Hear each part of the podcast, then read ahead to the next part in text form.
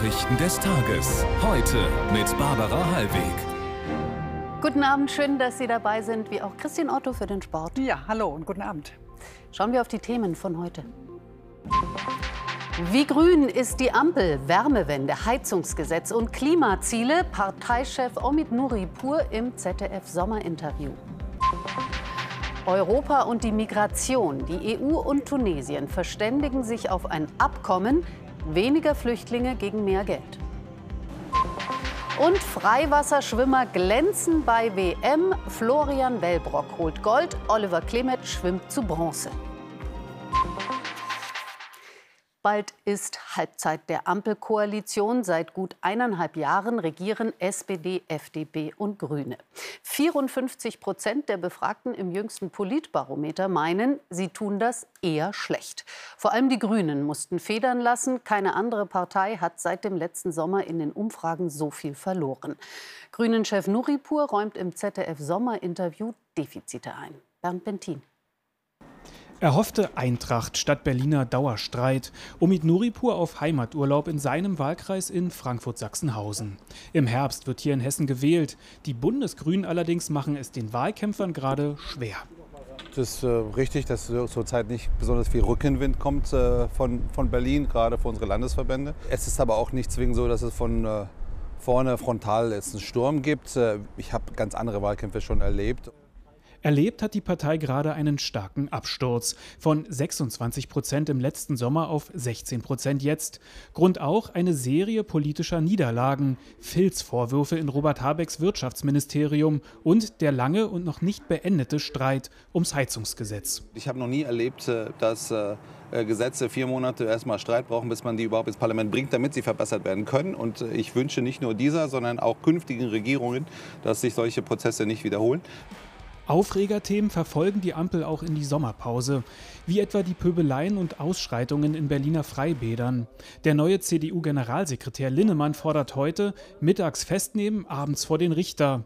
Auch Nuripur will diese schnelleren Verfahren, glaubt aber nicht an die Machbarkeit wäre super, nur fehlt halt das Personal dafür und äh, das fehlt auch bei der Polizei.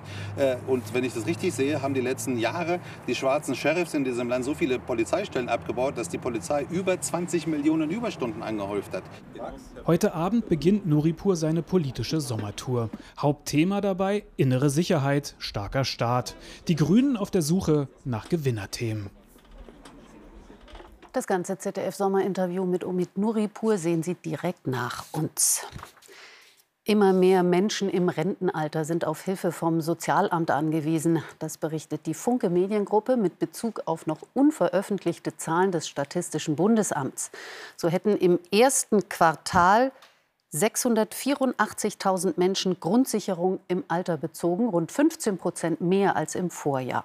Ein Grund für den Anstieg sei die zunehmende Zahl von Leistungsberechtigten aus der Ukraine. Die EU zahlt Tunesien viel Geld, damit das Land weniger Migranten nach Europa lässt. Auf ein entsprechendes Abkommen haben sich Kommissionspräsidentin von der Leyen und Tunesiens Präsident Said in Tunis gerade geeinigt. Über das nordafrikanische Land kommen aktuell die meisten Migranten aus Afrika nach Europa. Von der Stadt Sfax aus sind es bis zur italienischen Insel Lampedusa rund 130 Kilometer über das Mittelmeer. Warum ist dieses Abkommen heikel, Florian Neuhan? Na, erstmal ist es ein wichtiger Baustein der neuen restriktiven Flüchtlingspolitik der Europäischen Union. Viele EU-Regierungen stehen ja unter großem innenpolitischem Druck, wollen eben die Zahl der ankommenden Flüchtlinge daher deutlich senken. Deshalb ist es jetzt ein wichtiger Baustein, dass man mit den Herkunftsländern, den Ausreiseländern wie Tunesien zusammenarbeitet. Europa will bis zu eine Milliarde Euro zahlen, damit Tunesien eben die Rolle des Grenzwächters sozusagen übernimmt. Etwas Ähnliches hatte man bereits 2016 mit der Türkei unter Präsident Erdogan gemacht. Aber diesmal schließt man einen Deal mit einem Präsidenten, der sich noch sehr viel weiter von europäischen Werten verabschiedet hat als eben Erdogan. Diesmal ist es der tunesische Präsident Kais, Kais Sayed, pardon, der seit Monaten gegen Flüchtlinge im eigenen Land massiv hetzt und vor allem auch dessen Sicherheitsdienste erst diese Woche zum Beispiel Hunderte von Migranten in der Wüste aussetzten, ohne Hilfe und ohne Wasser. Aber Europa scheint bereit, hier beide Augen zuzudrücken um sich selbst eines Problems zumindest ein bisschen zu entledigen. Dankeschön für diese Informationen aus Brüssel. Florian Neuhan war das. Die Zukunft des Getreideabkommens zwischen Russland und der Ukraine bleibt ungewiss. Es läuft morgen aus. Viele Staaten sind auf Lieferungen aus der Ukraine angewiesen.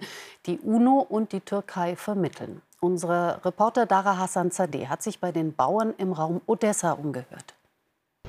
Über 500 Tage Krieg liegen hinter den ukrainischen Bauern, vor ihnen endlose Hektar Getreidefelder. Doch das Getreideabkommen, das den Export über die Häfen im Schwarzen Meer regelt, läuft in der Nacht zum Dienstag aus. Russland hat einer Verlängerung bisher nicht zugestimmt. Bauer Valeri sieht das gelassen. Ich denke, dass der Getreidekorridor weiter funktionieren und offen bleiben wird.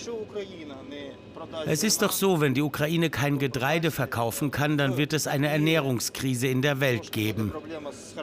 Wir sind kein so großes Land, aber wir ernähren dafür viele Länder. In der Erntezeit haben die Bauern auch noch weitere Sorgen. Der Getreidepreis ist seit Kriegsbeginn um die Hälfte gefallen, Dünger und Diesel hingegen wurden teurer. Und es fehlen Arbeitskräfte. Allein hier aus dem Bezirk Beresan sind über 200 junge Männer von der ukrainischen Armee eingezogen worden. Mein Sohn ist 22 Jahre alt und er dient in der Armee. Er wird immer mein kleines Kind bleiben. Jeden Tag mache ich mir um ihn Sorgen. Vielleicht sind es einfach diese großen Sorgen um Leben und Tod, weshalb sich die Bauern in Beresan von dem auslaufenden Getreideabkommen nicht verrückt machen lassen. Außerdem eine Verlängerung der Vereinbarung ist weiterhin möglich, allerdings muss Russland einverstanden sein. Seit Wochen protestieren in Israel Zehntausende Menschen immer wieder gegen die geplante Justizreform der Regierung, auch gestern Abend. Allein in Tel Aviv gingen laut israelischen Medien 150.000 Demonstranten auf die Straße. Mit der Reform sollen die Befugnisse des obersten Gerichts eingeschränkt werden. Die Demonstranten sehen dadurch die Unabhängigkeit der Justiz und die Demokratie gefährdet.